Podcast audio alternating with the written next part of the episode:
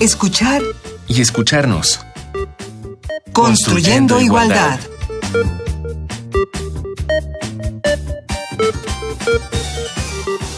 Bienvenidas y bienvenidos. Esto es escuchar y escucharnos. Estamos construyendo igualdad. Y bueno, hemos hablado muchas veces sobre ser mujer, ha sido uno de nuestros temas recurrentes. Y esta vez vamos a hablar sobre ser hombres. Vamos a tocar hoy el tema de las masculinidades. Para eso están con nosotros Ignacio Lozano. Él es doctor en psicología por la Universidad Nacional Autónoma de México y profesor de tiempo completo en la Universidad Pedagógica Nacional. Es miembro del SNI. Sus líneas de investigación se centran en el estigma y discriminación y sus efectos sobre la subjetividad y la salud, específicamente la discriminación por orientación sexual y su impacto en las identidades LGBT. Ignacio, bienvenido a estos micrófonos de Radio UNAM. Y también está con nosotros Melisa Fernández Chagoya, ella es doctora en Ciencias Sociales por la Universidad Autónoma Metropolitana, Unidad Xochimilco, es profesora de carrera en la Universidad del Claustro de Sor Juana, forma parte del SNI y sus líneas de investigación son epistemología y metodología feministas, teorías de género, violencia contra las mujeres y de género y análisis crítico de la masculinidad. Melissa. Hola Malia, muchas gracias por la invitación. Gracias a ustedes por acompañarnos. Pues bueno, ¿qué les parece si para entrar ya en materia vamos a escuchar la introducción que nos prepararon para hoy?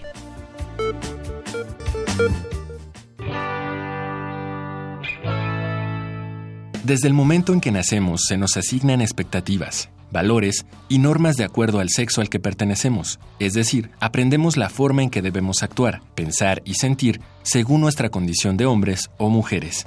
En los hombres, estas expectativas van directamente ligadas a la masculinidad, la cual se define como el conjunto de atributos, valores, comportamientos y conductas que son características de ser hombre en una sociedad y tiempo determinados.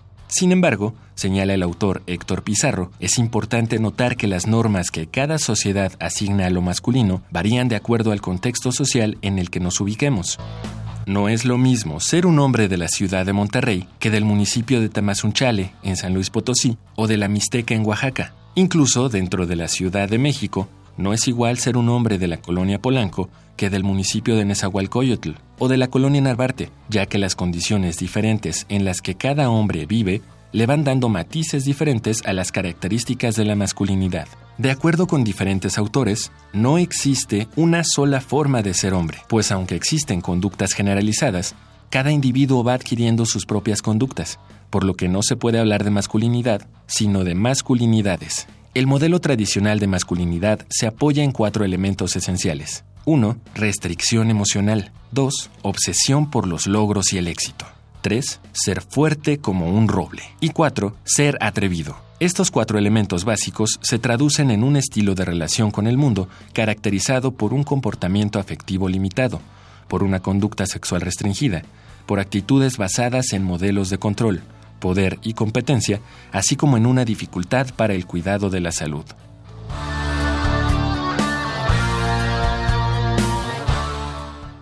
Tomado de Nuevas Masculinidades, Reconstruyendo la Hombría, del blog Mujeres sin Violencia.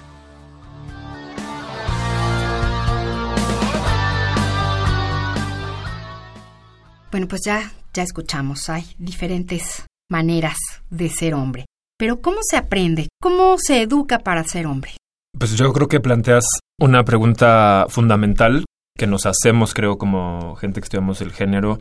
Y en realidad yo pensaría que educar en la masculinidad, educar en ser hombre, es muy similar a educar a ser mujer o en la feminidad. Es decir, hay una serie de procesos que yo nombraría psicosociales como la socialización u otras formas de educación que lo que a mi gusto lo que hacen es tomar las normas sociales propias del contexto que nos desarrollamos y se van reproduciendo en diferentes acciones, en diferentes instituciones y grupos como la familia, la escuela, en los medios. Y entonces todo el tiempo estamos escuchando y viviendo una serie de mensajes que repiten constantemente cómo es que este contexto de sociedad desea que sean los hombres y desea que sean las mujeres.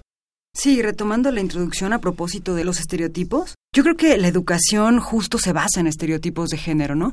Aquí me gustaría citar una frase que suena rimbombante, pero en realidad no, no lo es tanto. Es el género es prediscursivo. ¿Qué significa esto? Que ya nos está esperando un género antes incluso de que adoptemos el lenguaje, ¿no? Es decir, cuando las personas deciden reproducirse, ya están esperando que sea hombre o que sea mujer, ¿no? Luego entonces ya tienen los colores para la cuna, etcétera. Entonces, me parece que los estereotipos de género, que para nada son positivos, más bien engloban y encapsulan las capacidades del ser, por así decirlo, son la, el fundamento de la, de la educación hoy en día y en particular pensándolo en cómo se educa a los hombres, estos estereotipos por lo general y en la mayoría de los casos acuñan muchas formas de violencia. Desde la competición constante, ¿no? Ser el mejor niño, ser el mejor hombre, ser el mejor, ¿no? Constantemente, hasta demostrar esta, este matiz de la masculinidad a partir de la violencia con otros, con otras y con quien se pueda, pues, básicamente. Y inclusive con uno mismo. Sí. ¿No? O sea, creo que esto que retomas, Melissa, de la competición, que se puede traducir tal vez en otras dinámicas. Y bueno, y la lógica que tiene con los estereotipos, pues para muchos hombres puede ser algo como restrictivo, ¿no? Es decir, que no se puede hacer y que sí tengo que hacer. Y es muy común escuchar a hombres, sobre todo hombres que desean cambiar o que han caído en alguna dinámica de violencia y que toman conciencia de ello y no encontrar otros modelos de masculinidad de otros hombres de cómo pueden ser alejados de ese escrutinio, esa vigilancia constante de sus pares y inclusive, o sea, de otros hombres y de otras mujeres de cómo es que tienen que ser constantemente, ¿no? Entonces resulta algo cansado y ahí hablaría entonces de esta violencia contra uno mismo, pero que también predomina, yo diría, en las diferentes formas de masculinidad, una violencia constante hacia aquello que es diferente, específicamente las mujeres. Entonces, ¿cómo sería este modelo rígido de ser hombre? O sea, este estereotipo, ¿cómo lo podríamos describir? En principio, un hombre tiene que ser heterosexual, es decir, tiene que desear, querer y vincularse con mujeres. En segundo, debe de demostrar constante seguridad en sí mismo, pase lo que pase. ¿A qué me refiero? El control no llores, exacto. No llorar, no expresar sus sentimientos, sean los que sea. Es decir, los sentimientos que se les permite demostrar a los hombres en general son aquellos de gallacidad, de valentía, de orgullo, no así de inseguridad, de inestabilidad emocional, incluso de... De dolor, ¿no? De dolor, exacto. Sensaciones de dolor, o no siempre tener las agallas para enfrentar la vida así cosas como tan simples de hoy no me puedo levantar, eso muchas veces no se les permite a los hombres y a cualquier edad, ¿no? Yo quería agregar, volviendo a la pregunta inicial y ahorita seguimos con la, la que nos hiciste, educar para ser hombre me parece que no solamente ocurre en la infancia. Los hombres constantemente se están educando y convenciéndose y autoconvenciéndose de que son demostrando. Hombres. Exactamente. Sí, creo que eso es importante, ¿no? O sea, no basta hacerlo, sino que tengo que rendir cuentas de aquello que soy, ¿no? Y mi masculinidad tiene que ser muy en línea con mi hombría, pues. Qué cansado, qué terrible. puede serlo. qué fuerte. Sí, y a diferencia, digo, porque esto puede pensarse como pobrecitos hombres, ¿no? O sea, yo creo que en general el género es un lastre, ¿no? También nosotras dos acá estamos convenciendo al mundo de que somos mujeres y ya de paso que somos buenas mujeres, ¿no? Es decir, quizá no lo tenemos tan claro, tan consciente, pero el género constantemente se está actuando buscando la idealización y el reconocimiento inmediato de las personas que nos miran. Yo creo que es importante lo que dices, que no es pobrecitos hombres, ¿no? O sea, yo creo que hay que pensar que en este educar ser hombres y en que es a lo largo de toda la vida, terminamos teniendo un montón de privilegios, ¿no? En contraste con la mayoría de las mujeres, y no es que todas. Y creo que muchas veces como hombres no nos damos cuenta de eso. Y me parecería que el ostentar, el reproducir y el seguir teniendo estos privilegios, pues es lo que genera las grandes desigualdades sociales que vivimos entre hombres y mujeres, ¿no? No nos damos cuenta muchas veces que un privilegio es ganar más dinero que una mujer por hacer el mismo trabajo. O el simple hecho de no tener que hacer trabajo doméstico, por ejemplo, ¿no? Cuando las mujeres le destinan como 7, 8 horas a la semana a un trabajo doméstico que no hay remuneración por eso, ¿no? Entonces, eso también es un privilegio masculino y entonces se cumplen ciertas reglas o ciertas expectativas y se tienen esos beneficios. ¿no? Entonces podría resultar de alguna manera atractivo, pero ya veremos más adelante si hay un costo también para ellos. Pues, ¿qué les parece si escuchamos nuestra propuesta musical de hoy? Soy muy hombre, con Pedro Infante. Oigan ustedes la historia de un golfo. Un día fui tan hombre que hasta me casé y ahora me arrepiento, qué mal me fue. Tiene sus bemoles esto del querer. Todo aquel que se casa, siempre muy macho, debe ser. Yo le pego a mi mujer, soy muy hombre, y después me echo a correr, soy muy hombre. Yo la dejo sin comer, soy muy hombre porque eso es lo que hay que hacer. No me gusta trabajar, soy muy hombre, ni tampoco el gasto dar, soy muy hombre. Hay que ser conquistador para triunfar en el amor. Es el de mi golfo, ¿qué vas? ¿Dónde te conecté que ya ni me acordeón, no?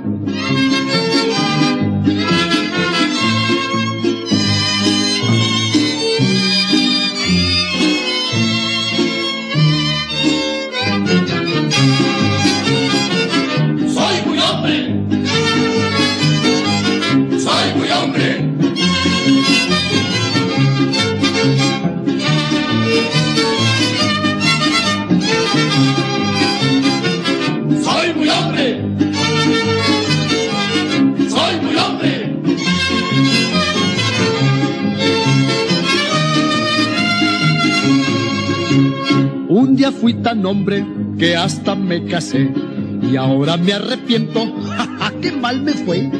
Tiene sus bemoles esto del querer. Todo aquel que se casa siempre muy macho debe ser.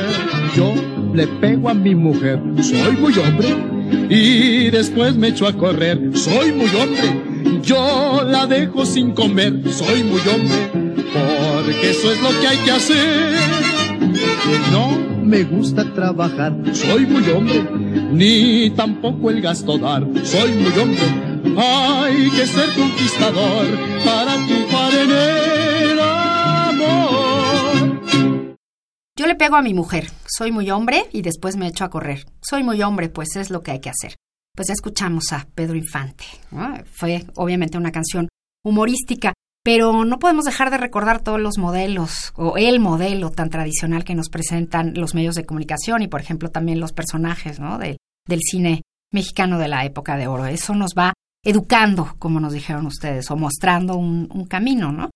Pero yo creo que hay otros, ¿no? Hay distintas maneras de ser hombre. ¿Cómo son los hombres ahora? Yo pensaría que, independientemente de que haya formas diversas de expresar el género, el que te hayan escrito o al que hayas elegido, en el caso de la masculinidad hay matices de ejercicio de la masculinidad. Yo francamente no creo que haya ejercicios de hombría alejados del modelo machista. Lo que yo creo es que hay matices del machismo.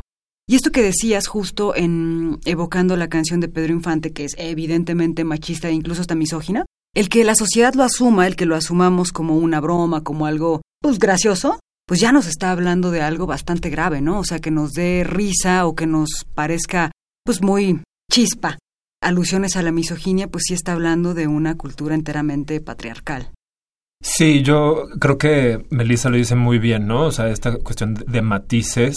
Yo coincido, pues, que me parece que lo que vemos son pequeñas diferencias del modelo tradicional de ser hombre, pero también quisiera rescatar lo que ha sostenido, bueno, lo que ha sustentado los estudios de masculinidad, que los estudios de masculinidad sí sostienen diferentes modelos de ser hombre, que no me parece que sean los que están alejados de lo que se llama el modelo de masculinidad hegemónica, no me parece que sean tan claros o tan visibles en nuestras sociedades, en nuestras culturas.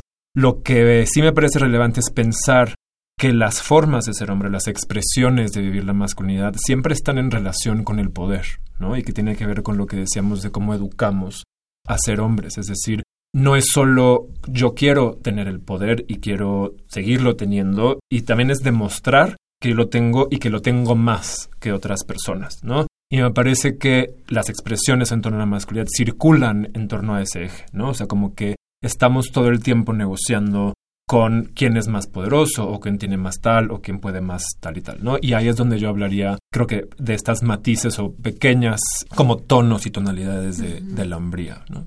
¿Y qué serían cuáles? Sí, a mí me gustaría agregar, por ejemplo, eh, pensar en, digamos, antes, y antes ni tan antes, ¿no? Hace unos 15 o 20 años, los hombres bajo ninguna situación hacían trabajo doméstico, me refiero a lavar los trastes, lavar la ropa, barrer, trapear, etc. Hoy en día se observa que algunos sí, y bueno, eso está muy bien y se reparte, digamos, las tareas remuneradas y no remuneradas y parece que todo suena bien. Sin embargo, en algunos casos los hombres que hacen trabajo doméstico se sienten merecedores de algo por el hecho de hacer ese trabajo. ¿No? O sea, ya lavé los trastes, pues, pues ahora que me toca descansar, ¿no? Entonces un poco a esto creo se refiere Ignacio en el asunto de los matices y que siempre está vinculado con el poder. Es decir, antes podía no encargarse de nada que tuviera que ver con lo doméstico, con lo que históricamente se ha concebido como lo privado. Hoy en día algunos sí, pero están esperando algo a cambio. No lo asumen como parte de las cosas que se tienen que hacer para la sobrevivencia. Yo creo que un buen ejemplo de eso podría ser, se me ocurre, porque creo que también en estos 15, 20 años la transformación ha sido, por ejemplo, ahora tal vez podemos ver a más papás, ¿no? Que se ocupan un poco más de cosas de la crianza. No voy a decir de la crianza entera, pero de cosas de la crianza. Pero entonces, ¿qué pasa cuando vemos un hombre con el bebé en brazos o cambiando el pañal? Le aplaudimos, Sí. ¿no? y decimos, es lo máximo y qué gran papá es y qué gran hombre es. Ese es el tipo de retribución que se puede obtener por estos pequeños cambios en el ejercicio de la masculinidad. Es decir, no le estamos aplaudiendo a la dama que está ahí cuando se enferma, limpiándole los mocos, que lo lleva, lo trae, le da de comer, etcétera, etcétera, sino le aplaudimos al hombre que generalmente, no siempre por supuesto, en menor medida se encarga de esas cosas y entonces hay qué buen papá, qué buen hombre es y es ahí donde ahí está como ganancia de poder. Como algo excepcional. Exacto. ¿Y qué sucede en el terreno de las emociones en Sí. cuanto a la masculinidad o las masculinidades? Bueno, para emociones, Ignacio. Em, yo creo que rescataría algo que dijo Melissa al inicio, que tiene que ver con cómo la masculinidad se educa o se construye, siempre en relación a estos estereotipos que son muy restrictivos, ¿no? O sea, este es el modelo y es muy cuadradito y es pequeño. Y eso no significa que ahí no hay expresión emocional, sino significa que hay ciertas emociones que son más importantes o válidas de expresar que otras. Y me parece que eso lo podemos ver también en cuestiones de salud y sobre todo de salud mental. Sabemos, bueno, yo soy psicólogo y sabemos que las emociones están sumamente ligadas con aspectos de salud física y de salud mental, ¿sí? De muchas maneras. El proceso es algo complejo, pero encontramos que en México los hombres mueren más por asuntos cardíacos, por ejemplo, que se relacionan directamente con consumo de alcohol y tabaco, a diferencia de las mujeres. Vemos que mueren más en accidentes automovilísticos. Entonces, es decir, hay elementos de salud pública que nos pueden permitir saber más o menos qué está pasando con las emociones. Entonces, en la medida en que yo restrinjo lo que hablo y lo que digo de cómo me siento, va a expresarse pero de otra forma. Y que tampoco creo que esto cambie mucho dependiendo del modelo de masculinidad. Por ejemplo, yo he trabajado escuchando a hombres que significan como gays o homosexuales, ¿no? Que tal vez pensarían que están más cercano a un modelo de lo femenino y tal. Y aunque sí, pero lo que es clave, y a mí me, siempre me sorprende muchísimo, es la dificultad que tienen para identificar cómo se sienten, para nombrar lo que están sintiendo. Y a pesar de que hay una socialización distinta, homosociabilidad, podríamos decirle, entre varones homosexuales, diferente a lo que sucede entre varones heterosexuales, donde tal vez hay ciertas emociones que se permiten, la verdad es que se mantiene como este ejercicio restrictivo de no descubrirme, de no identificar y de no describir qué es lo que estoy sintiendo. O sea, para ellos mismos, dentro de ellos mismos. Sí, Marina Castañeda diría que aprendemos a ni siquiera identificar cómo nos sentimos, y mucho menos expresarlo. Cada semana les tenemos algunas recomendaciones para ampliar el tema. Escuchemos esta vez textos sobre masculinidad. Hay varias opciones. Si deseas conocer más acerca de masculinidades, te invitamos a consultar los siguientes textos. Machismo no es destino. Manual de Prevención de Violencia contra las Mujeres para Niños y Niñas de Primaria, de Melissa Fernández Chagoya y Ricardo Ailón González. Búscalo en www.gendes.org.mx, diagonal machismo no es destino, punto pdf. Las formas diversas de ser hombre. Entrevista a Víctor Seidler, sociólogo de la Universidad de Londres. En Letra S, Salud, Sexualidad, SIDA, número 120, 6 de julio de 2006. Búscalo en www.jornada.unam.mx, diagonal ls-opinión.html. Masculinidad y Género, de Ellen Hardy y Ana Luisa Jiménez, de la Universidad Estatal de Campiñas, Unicamp, Sao Paulo, Brasil. Búscalo en bvs.cu diagonal revistas. Nuevas masculinidades. Reconstruyendo la hombría. Blog en Mujeres sin Violencia. Búscalo en Mujeres sin Violencia, diagonal, Nuevas masculinidades. Reconstruyendo la hombría. Porque soy hombre. Una visión a la nueva masculinidad. De Héctor Pizarro. En Observatorio de Violencia Social y de Género. Búscalo en Biblioteca Virtual, diagonal, porque soy hombre.pdf.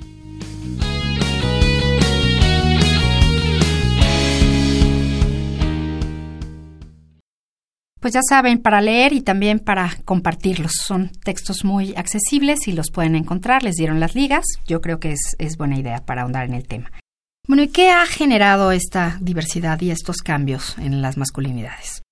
Aquí habría que agregar que en realidad, digamos, los hombres como grupo social, no estoy hablando de alguien en particular, sino como un grupo social, tampoco es que ellos solitos dijeran, ah, pues estaría bien dejar de ser violento, ¿no? Ah, voy a preguntarme cómo podría ser más afectivo con mis hijos o hijas. O sea, en realidad, mucho de estos cambios se deben a las demandas y exigencias por parte de las mujeres y en particular por parte de las mujeres feministas, ¿no? En el ámbito de la academia, por ahí de los setentas, poquito más ochentas, que es cuando se empieza a problematizar la categoría hombre en tanto que sujeto genérico, es justo esta invitación a reflexionarse como sujetos genéricos, no como el centro del mundo, no como el parámetro para lo humano, ¿no? Incluso, sino asumirse como seres humanos mortales, finitos, etc. De ahí que cobren auge e importancia dentro de los estudios feministas y de las teorías de género el análisis de la masculinidad, que posteriormente, 80s, 90 se denominó masculinidades, haciendo alusión a que hay diferentes formas de vivir la hombría. Diferentes formas que yo insisto, más que formas como tal, son más bien matices de vivir la hombría, pero sí hay que asumir que si los hombres hoy en día podemos decir que están cambiando, se debe a las demandas de las mujeres que se vinculan con ellos. Sí, yo coincido plenamente, ¿no? Me parece que el movimiento feminista y los movimientos de las mujeres han sido, a mi gusto, sumamente benéficos para ayudarnos a pensarnos como sujetos de género, para ayudarnos a mirar cuáles son los privilegios y la relación que tenemos con las diferentes formas de ejercer el poder. Digamos que se ha construido una agenda política feminista que en este país se ha traducido en ciertas cosas como un vagón exclusivo para mujeres, que podemos estar en contra a favor, pero tiene una razón de ser que es muy importante. En los últimos años vemos marchas muy grandes de mujeres, jóvenes, no tan jóvenes, demandando respeto y dignidad a su cuerpo. Esto de alguna manera nos llega a los hombres y, vemos, ¿no? Porque nos relacionamos todo el tiempo con las mujeres y es una invitación, me parece, a decir, bueno, si, es, si grupos tan grandes de mujeres están demandando, están diciendo esto, algo de razón han de tener. Yo pienso que toda la razón la tienen, pues, pero tal vez hay otros hombres que dicen, bueno, es una invitación a escucharlas. Y un llamado de atención, así. Sí, sí, sí, sí. Y me parece, para mí el feminismo siempre ha sido eso, ¿no? Una invitación a escuchar qué dicen mis compañeras mujeres y a cuestionarme cómo es que yo me vivo en mi forma de ser hombre, ¿no? Entonces, creo que esos movimientos que son históricos han permitido un poco como de fluctuación, un poco como de flexibilidad para el ejercicio de la masculinidad. Bueno, y describimos el modelo rígido, ¿no? Masculino. ¿Cuáles serían estos matices que vemos ahora? ¿Qué es lo que encontramos? A mí me, me, sirve mucho pensarlo, digamos, como una lógica de género, más que ser hombre o ser mujer, una lógica de género que divide actitudes, percepciones y prácticas en positivas, negativas, pasivas y activas, ¿no? O sea, es un pensamiento dicotómico. En mi opinión, hay un concepto que está digamos, muy tendente en estudios y en las redes sociodigitales, etcétera, que son las nuevas masculinidades o las masculinidades positivas. Me parece que también es tramposo porque seguimos en esta lógica dicotómica, ¿no? Entonces, pensar que hay masculinidades positivas y negativas, en automático se me ocurre un hombre violador versus un hombre que carga a sus hijos, ¿no? Y la cosa es más compleja porque... El mal y el bien. Exactamente, porque también el, el hombre violento, violador, pues también puede cargar a sus hijos e hijas, ¿no? Entonces, sí me parece que va más allá de un pensamiento dicotómico. Yo creo que la lógica de género en sí misma reproduce cosas muy violentas, ¿no? Formas de ser que engloban y que encapsulan y tampoco nos dan cierta libertad o cierto rompimiento de parámetros, por así llamarlo. Yo creo que sí, estos matices aluden más bien a alejarnos de la hegemonía del género, de esta lógica tan estricta. Para mí eso sería una masculinidad positiva, si es que me obligan a ocupar el término, pues, ¿no? sería más bien aquel cuerpo socializado como varón que no está tan apegado a estos roles hegemónicos o tradicionales del género masculino, es decir, machista. Sí, yo añadiría que, o sea, insistir en problematizar esta sencilla división, ¿no? Porque pienso en este modelo tradicional que puede traer cosas positivas. Por ejemplo, hemos visto en México que la masculinidad tradicional tiene un gran nivel de orientación al logro. Eso significa que hay hombres que están como estableciéndose metas y cada vez queriendo superarlas más y seguir adelante. Y que trazan un camino como muy de forma habilidosa y asertiva para poder llegar a sus metas. Entonces yo pensaría, bueno, eso puede ser muy positivo en muchos sentidos.